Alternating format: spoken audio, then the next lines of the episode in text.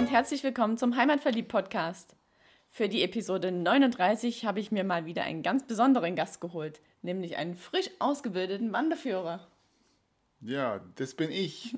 Genau, der Frank ist halt mal wieder mit dabei. Und das machen wir jetzt wahrscheinlich auch in einer der nächsten Episoden nochmal wieder. Wir erklären dir einen kleinen Themenkomplex aus der Wanderführerausbildung. Und heute haben wir uns was rausgesucht, was du sicherlich schon ganz oft gesehen hast und dich vielleicht auch schon mal gefragt hast, was ist das jetzt genau und wie funktioniert das? Nämlich das Wegenetz der Wanderwege in Baden-Württemberg. Und hauptsächlich werden wir über den Schwarzwald reden und die Schwäbische Alb. Doch wie entsteht eigentlich so ein Wanderweg? Der wird angelegt auf bestehenden Wegen, beziehungsweise, wenn es notwendig ist, werden noch neue Wege angelegt. Und diese Wege werden dann von ehrenamtlichen Wegewarten gepflegt, die sich darum kümmern, dass der Weg immer begehbar ist, also die Brennnesseln wegmachen, das Gras wegmachen, Bäume beschneiden, Äste wegräumen und so weiter, was man halt alles machen muss, damit so ein Weg immer schön begehbar ist. Die kümmern sich auch um die Wegweiser und um die Markierungen. Und das ist ja genau das, was du dann brauchst, wenn du unterwegs bist, nämlich die Zeichen am Wegesrand, die dir sagen, wo der Weg lang geht. Und wenn dir da mal was auffällt, dass irgendwo was auf dem Weg liegt oder ein Schild fehlt oder was auch immer passiert ist, dann sei auf jeden Fall so nett und wende dich an die jeweiligen Wegewarte bzw. an den Hauptverein der jeweiligen Region, damit die die Chance haben, die Info weiterzugeben und dafür zu sorgen, dass die Wege wieder hübsch gemacht werden, damit zukünftige Wanderer da auch wieder Freude dran haben, lang zu wandern. Und diese Beschilderung auf den Wegen, die ist teilweise schon sehr alt und wird aber immer wichtiger, denn viele, viele Menschen sind inzwischen wandernd unterwegs, haben jedoch keine Karte mit, beziehungsweise können die Karte halt nicht lesen. Oder haben gar keine Lust, sich lange darauf vorzubereiten, wo sie jetzt wandern gehen und dann sagen sie, okay, ich gehe heute den Weg mit dem Symbol, da weiß ich, der ist so und so lang, der führt da und dahin und da kann ich mich einfach drauf einlassen. So wie wir halt gerne auf dem Jakobsweg unterwegs sind, da brauchen wir uns auch keine großartigen Gedanken machen, da laufen wir einfach der Muschel nach. Aber um die soll es heute mal nicht gehen. Doch bevor wir anfangen, jetzt über die einzelnen Wegzeichen zu sprechen, lass uns erstmal noch kurz ein paar Begriffe klären. Also fangen wir mal an. Es gibt ja Wegweiser. Was sind Wegweiser? Also ein Wegweiser ist der eigentliche Pfosten, der im Boden steckt und an dem Pfosten sind dann die Schilder angebracht. Und was sind Wegzeiger? Ja, ein Wegzeiger ist dann das eigentliche Schild, da wo die Hinweise draufstehen, wo man dann langwandern kann und welche Wanderwege sich auf diesem Weg befinden, wo der Wegzeiger hinzeigt. Und was sind Wegmarken? Wegmarke, die hat bestimmt auch schon jeder mal gesehen, die gibt es schon ziemlich lange und das sind diese einzelnen Markierungszeichen, meistens auf weißem Grund und sind 10 mal 10 cm groß und werden in der Regel am Baum fest gemacht, genagelt oder geschraubt oder auf eine andere Art und Weise festgemacht, weil es da ja jetzt immer mehr Diskussionen gibt, ob diese Nägel den Bäumen gut tun oder ob die den schaden. Und da streiten sich aktuell noch die Geister und die Wegewarte und sind da ganz fleißig am Forschen und versuchen herauszufinden, was die beste Möglichkeit ist, die Schilder an den Bäumen festzumachen, ohne den Bäumen zu schaden. Da macht man sich heute auch viel mehr Gedanken drüber als früher. Genau, und früher wurden ja diese Markierungszeichen direkt quer am Baum hingemacht und heutzutage werden immer zwei Markierungszeichen hingemacht, damit man, wenn man auf den Baum zuläuft, das Markierungszeichen bereits sieht, also von beiden Seiten kommend. So, und jetzt lass uns mal anfangen darüber zu sprechen, wie sind denn die Wege im Schwarzwald markiert? Da gibt es ja 24.000 Kilometer ausgeschüttete Wanderwege. Das ist eine ganze Menge. Die Hauptwanderwege im Schwarzwald sind die drei Nord-Süd-Fernwanderwege. Das ist der Westweg, der Ostweg und dann gibt es auch noch einen Mittelweg. Bekannteste ist bestimmt der Westweg. Beginnen tun die alle drei vom Kupferhammer. Kupferhammer heißt übrigens im Pforzheim die Einmündung des Würmtals in das Nagoldtal. Ah, okay, gut, ja. Die beginnen alle in, eben bei Pforzheim beim Kupferhammer und führt der Westweg, der führt dann nach Basel und der wurde um 1900 angelegt. Also da wurden dann verschiedene einzelne Wanderwege zusammengeführt und verbunden, weil die haben ja bestimmt schon viel früher Bestand gehabt. Der Westweg ist 285 Kilometer lang und wird eben markiert mit einer roten Raute auf weißem Grund. Und der ist auch Teil vom europäischen Fernwanderweg und der geht vom Nordkap bis Sizilien. Dann gibt es den Ostweg, der startet wie gesagt auch in Pforzheim und führt dann nach Schaffhausen. Der ist etwa 240 Kilometer lang und der wurde 1903 angelegt. Und der wird markiert mit einer schwarz-roten Raute, auch auf weißem Grund. Und zwischen dem Ost- und Westweg liegt dann der Mittelweg, der führt von Pforzheim nach Waldshut und der ist 230 Kilometer lang und wurde auch 1903 angelegt. Die Markierung erfolgt da mit einer roten Raute mit weißem Längsbalken auf weißem Grund. Weiterhin gibt es natürlich noch viele weitere regionale Wege, weil mit den drei Wegen hier haben wir ja erst fast 1000 Kilometer erschlagen und es gibt ja insgesamt 24.000 Kilometer und diese weitere regionale Wege, die werden markiert mit einer blauen Raute auf weißem Grund und die örtlichen Wege, die werden markiert mit einer gelben Raute auf weißem Grund. Und das Ganze wurde ja erst 2000 vereinheitlicht. Vorher hat jede Gemeinde oder jede Region auch ihr eigenes Ding gemacht. Und seit August 2017 dienen die 15.000 Wegweiser, die es im Wandernetz vom Schwarzwaldverein gibt, auch als Rettungspunkte.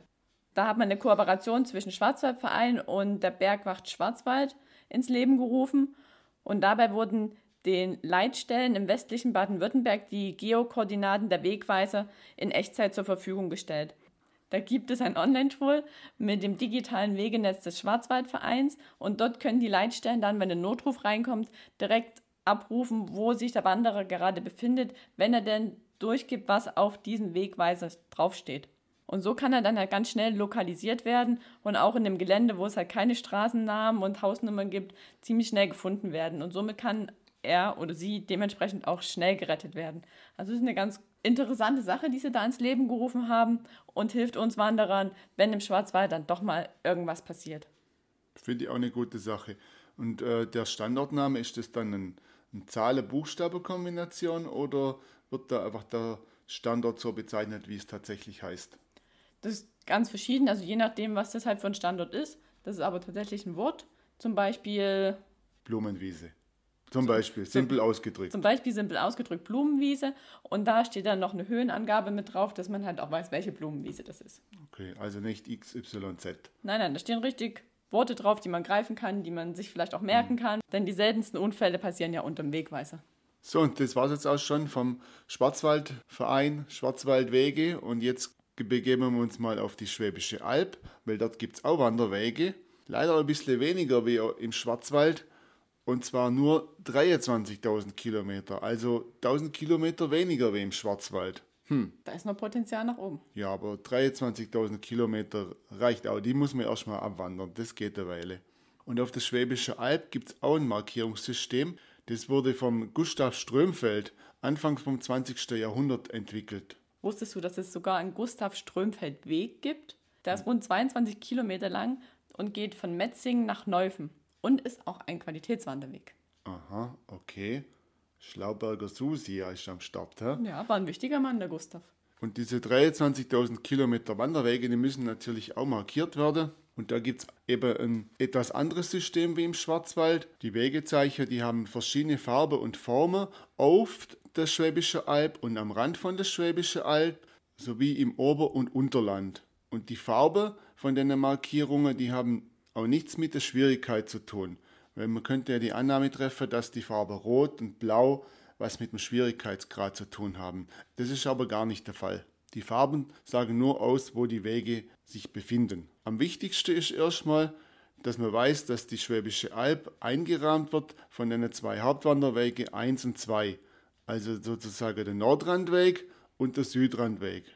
Also nördlich und südlich von der Schwäbischen Alb. Und die gehen beide von Donauwörth nach Tuttlingen. Und die Markierung ist ein rotes Dreieck, also auch ein Pfeil kann man sagen, und der Pfeil schaut immer Richtung Tuttlingen. Wobei die Pfeilrichtung, wenn die Richtung Tuttlingen zeigt, nicht unbedingt heißt, dass das auch von der Himmelsrichtung her Richtung Tuttlingen zeigt, sondern dass der Weg Richtung Tuttlingen führt. Also der Weg geht dann nicht immer direkt geradeaus runterwärts, sondern der macht auch mal Schleife. Deswegen können die, kann auch mal durchaus der Pfeil Richtung Donauwörth wieder zeigen. Aber der Weg geht immer Richtung Tuttlingen. Wie vorhin schon erwähnt, befindet sich ja auch noch Wanderwege vom Schwäbische Albverein, nicht nur auf das Schwäbische Alb, sondern auch außerhalb von das Schwäbische Alb, wo dann Wege in diesen Bereich reinführen, inzwischen die HB1 und HB2s. Und die Bereiche heißen Ober- und Unterland. Und ich denke, das gehört vielleicht auch mal erklärt, was ist denn das Ober- und das Unterland? Also Oberland ist das sogenannte Oberschwabe, also so der Bereich Ravensburg, so die Ecke. Und da gehört alles dazu, was zwischen der Schwäbischen Alb und dem Bodensee liegt. Also das ist auch eine relativ große Fläche. Und das Unterland, da kann man im weitesten Sinne sagen, da gehört alles dazu, was am Neckar liegt. Also das nördliche Bereich Württemberg, die fränkische Gegend um Heilbronn rum. Also ist auch Definitionssache immer, wo man sich gerade befindet, was ist jetzt das Ober- und das Unterland. Und ich habe jetzt schon gesagt, Markierungen. Und da gibt es eine ganze Menge. Und am besten, wenn du das jetzt genau nachverfolgen möchtest, schaust du mal auf den Blogbeitrag zu dieser Podcast-Episode vorbei, weil wir dort ein Bild hinterlegt haben, wie das als alles funktioniert und wie die Zeichen aussehen. Und wenn du das gerade nicht bei der Hand hast, dann spitz jetzt die Ohren und schalt dein Gehirn auf Empfang, denn jetzt wird es komplex. Jetzt wird es echt komplex. Also die Zeichen hat ja bestimmt jeder schon mal gesehen im Vorbeilaufen, aber wenn einem das nicht präsent ist, was das alles bedeutet und man sich nicht mit beschäftigt hat, dann sind die Wegmarkierungen einfach da, aber was das wirklich bedeutet, ist dann nicht bewusst und ist vielleicht auch nicht unbedingt selbst erklären. Deswegen machen wir das jetzt für dich. Genau. Und was wir dir ja schon erklärt haben, sind die weißen Schilder mit dem roten Dreieck, weil das sind die Hauptwanderwege 1 und 2. Dann gibt es noch ein rotes, wie auf der Seite liegendes Y. Kann auch eine Gabel sein mit der fehlenden Mittelzinke. Kann auch eine Gabel sein. Und das ist ein sogenannter Nebelweg auf das Schwäbische Alb. Also vorausgesetzt das ist rot. Ganz wichtig. Und der beginnt immer auf dem HW und endet auch wieder auf dem HW. Also HW Hauptwanderweg 1 oder 2. Also südlich der Südrandweg oder der Nordrandweg sozusagen. Und die kann man als Alternative gehen und verlaufen immer parallel zum Hauptwanderweg und gehen auch wieder auf diesen zurück. Und darum zeigt der Fuß vom Y immer nach Tuttling. Das ist eigentlich schon logisch. Ja. Dann gibt es ja noch die roten Balken. Die rote Balke, das sind die sogenannten Hauptwanderwege 3 bis 10. Die Hauptwanderwege 3 bis 10, die wurden erst in den 80er Jahre beschildert und eingeführt und erstellt sozusagen aus verschiedenen kleinen Wanderwegen. Und da gibt es eine Übersichtskarte auf der Seite vom Schwäbischen Albverein und den Link dazu packen wir in die Show Notes, weil dies, die Karte die ist ziemlich komplex und da gibt es viele Möglichkeiten von A nach B zu gehen. Das ja. ist nicht so einfach erklärt wie jetzt äh, Nord-Süd-Randweg. Und dass der HW5 bei uns hier im Schönbuch vorbeigeht, da haben wir dir ja auch schon mal drüber erzählt. Okay, jetzt haben wir über das rote Dreieck auf weißem Grund gesprochen, wir haben über den roten Balken auf weißem Grund gesprochen und wir haben über das rote liegende Y auf weißem Grund gesprochen. Dann gibt es ja jetzt noch blaue und gelbe Dreiecke. Ja, die blaue und die gelbe Dreiecke, das sind Zugangswege zum HB1 oder HB2 oder zum Nebenweg. Blau kommend aus dem Alvorland. Also aus dem Ober- oder Unterland. Genau. Und gelb das sind die, die innerhalb von der Alp liegen, also zwischen den zwei HWs. Und der Pfeil von den Dreiecke, der zeigt logischerweise immer Richtung HW. Und somit immer Richtung Tuttling. Genau. Okay, blaues und gelbes Dreieck. Dann gibt es ja noch blaue und gelbe auf der Seite liegende Ys oder Gabeln. Ja, und ich denke, das ist auch schon logisch. Wer vorhin schon aufgepasst hat, dem ist jetzt klar, dass das Y immer ein Nebenweg ist. Und jetzt ist es halt blau oder gelb und jetzt ist es eine Alternative zu diesem Hauptzugangsweg. Und die Spitze zeigt immer zu diesem Zugangsweg. Also das blaue und gelbe Y sind immer Alternativen zu dem blauen und gelben Dreieck. Genau. Dann haben wir, wie im Schwarzwald auch, ja auch noch die Raute als Zeichen. Genau. Ja, im Schwarzwald wird das hauptsächlich verwendet, diese Raute.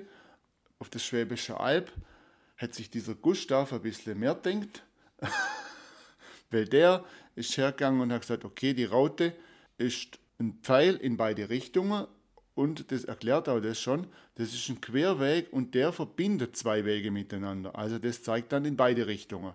So merke ich mir das zum Beispiel. Und die Farbe von dieser Raute, die richtet sich immer nach dem Weg mit dem höheren Rang. Also rot, gelb oder blau. Was das mit diesem Rang auf sich hat, das erkläre ich gleich noch. Und dann haben wir ja noch ein V, also ein V, was auf der Seite liegt. Oder man kann auch sagen ein L oder ein Pfeil oder wie auch immer. Genau, und das ist auch mehr oder weniger ein, so ein Pfeildarsteller und das ist ein sogenannter Stichweg zum markanten Punkt oder Sehenswürdigkeit. Und logischerweise endet es dann auch dort. Also diese Sehenswürdigkeit wurde nicht direkt auf dem Weg eingebunden, sondern ist eine sogenannte Sackgasse. Also läuft man dahin und dann muss man wieder zurücklaufen auf den Hauptweg. Genau, dieses V gibt es ja auch in, in allen drei Farben. Genau, weil die Sehenswürdigkeit kann sich auch im Oberland oder im Unterland befinden. Oder innerhalb von der Alp oder von einem blauen, gelben oder roten Nebenweg abgehen. Oder Hauptweg. Genau. So, und jetzt kommen wir nochmal zu den Rängen. Und da fasse ich auch gleich nochmal all die Wege zusammen, über die wir gerade gesprochen haben. Und zwar ist Rang 1 natürlich unser Hauptwanderweg. 1 und 2. Also der Nord- und Südrandweg. Das sind die Wege mit dem höchsten Rang im Wegenetz vom Schwäbischen Albverein. Auf dem zweiten Rang kommen die Nebenwege auf der Alp. Also die Wege, die innerhalb dem HW1 und dem HW2 verlaufen, also die roten Ys. Dann auf dem dritten Rang sind die Hauptwanderwege 3 bis 10, also die auf dem weißen Grund mit roten Balken und die Zugangswege zu allen Hauptwanderwegen. Dann auf dem vierten Rang sind die Nebenwanderwege, also die Nebenwanderwege mit gelbem und blauem Y. Auf dem fünften Rang sind die Querwege, also was Frank jetzt gerade erklärt hat mit den zwei Pfeilen, die aneinander kuscheln und zwei Wege miteinander verbinden. Und auf dem sechsten Rang sind die Stichwege, die also zu einer Sehenswürdigkeit gehen oder zu irgendeinem markanten Punkt und besagte Sackgassen sind. Und so kannst du jetzt auch ableiten, wenn du einen Querweg hast und der eine bestimmte Farbe hat, dann weißt du, welcher Weg ist der Weg mit dem höheren Rang, wo er herkommt und wo er hinführt. Und dann wäre jetzt alles viel zu einfach, wenn es nur diese paar Symbole gäbe. Man muss ja auch unterscheiden, ob man jetzt auf der Alp ist oder im Ober- oder Unterland. Und darum hat sich der Gustav noch andere Symbole ausgedacht. Und zwar gibt es im Ober- und Unterland blaue und rote Kreuze. Genau, und diese rote und blaue Kreuze, die sind sogenannte Nebenwege und die führen dann zum HW3 bis HW10.